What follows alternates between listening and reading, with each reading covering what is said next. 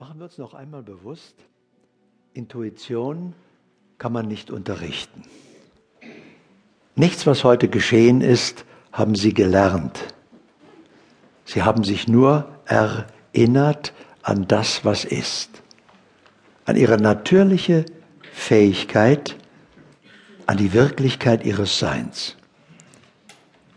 Und plötzlich, wenn Sie das gerade vollziehen, erleben Sie es wieder, plötzlich ist alles ganz einfach.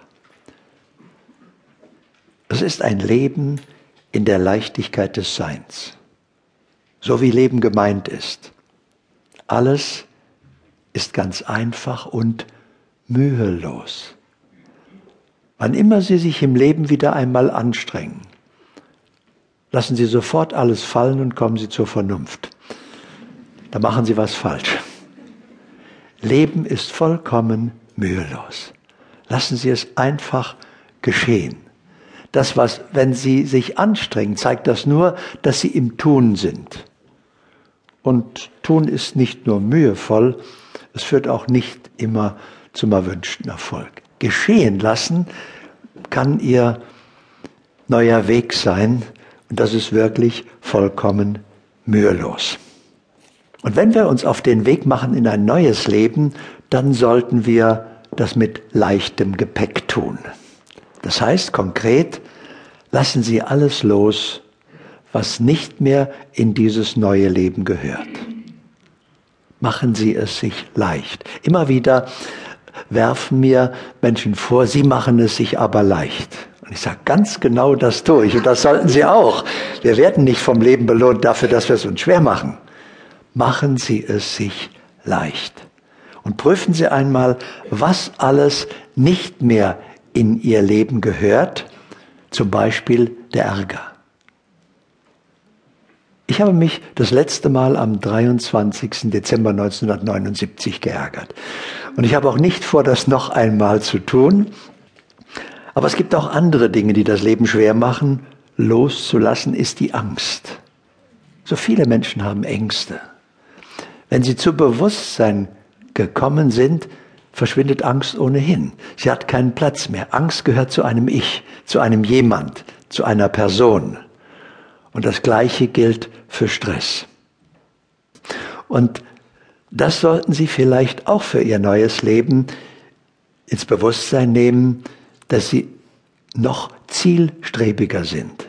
Das heißt ganz konkret, ich muss zunächst einmal ein Ziel haben. Also, fragen Sie sich doch einmal, wo will ich am Ende meines Lebens angekommen sein? Was soll geschehen sein? Wenn, auf was will ich zurückblicken, wenn ich mit 104 in meinem Lieblingsschaukelstuhl sitze und überlege, was ich die nächsten zehn Jahre machen will? Ja? Auf was will ich dann zurückblicken? Das muss jetzt geschehen, wenn Sie dann darauf zurückblicken können wollen. Und dazu braucht es Zielklarheit. Es ist wunderschön, sich einmal Zeit zu nehmen, zu träumen, zu wissen, alles ist möglich.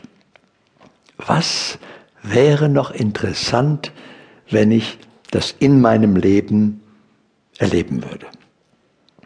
Und fallen Sie auch nicht auf die Barriere rein, dazu ist es ja nun zu spät. Ich bin dazu zu alt.